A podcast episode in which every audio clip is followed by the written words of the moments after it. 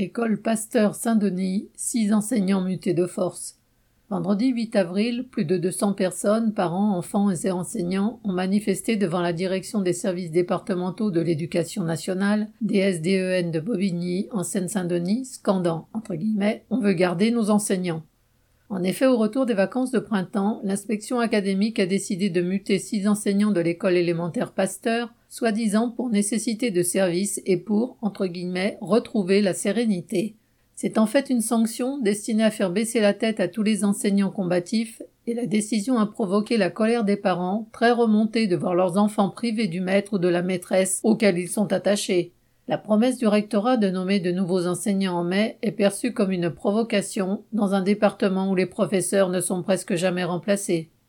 Cette école, située dans un quartier très populaire, compte 300 enfants et 20 classes, soit 19 professeurs des écoles et un directeur. Les six enseignants menacés sont tous militants. Depuis quelques années, le gouvernement veut remettre en cause le fonctionnement collégial des écoles primaires et maternelles, où le directeur ou la directrice sont des collègues comme les autres. Ils sont déchargés parfois de la totalité ou d'une partie de leurs cours pour assurer des tâches administratives, mais ce ne sont en aucun cas les supérieurs hiérarchiques de leurs collègues. Au contraire, dans cette école, comme dans d'autres d'ailleurs, le rectorat envoie de nouveaux directeurs avec la mission de s'imposer comme des chefs, ce qui passe mal dans les équipes. À Pasteur, une nouvelle directrice a été nommée en septembre. Elle a pris de front les enseignants et tenté de monter les parents contre ces derniers. Cerise sur le gâteau, elle a donné en janvier une interview à un journal d'extrême droite en révélant les noms et les téléphones d'enseignants de son école. L'article, qui égrène les inepties les plus crasses sur cette école, entre guillemets gangrénée par l'extrême gauche, va jusqu'à prétendre que le lobby LGBT interdit aux garçons de jouer au foot dans la cour.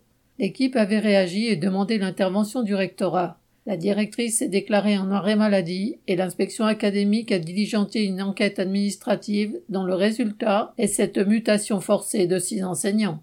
En matière de répression contre des enseignants combatifs, le rectorat de Créteil n'en est pas à son coup d'essai.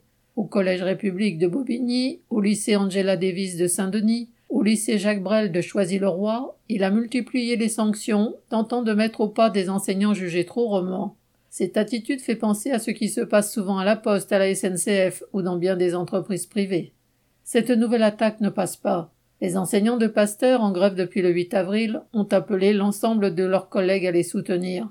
Près de 300 personnes ont participé à la manifestation appelée le 12 avril, et si les mutations tombent, ils appelleront à une grève reconductible dès la rentrée après les vacances. Correspondant Hello.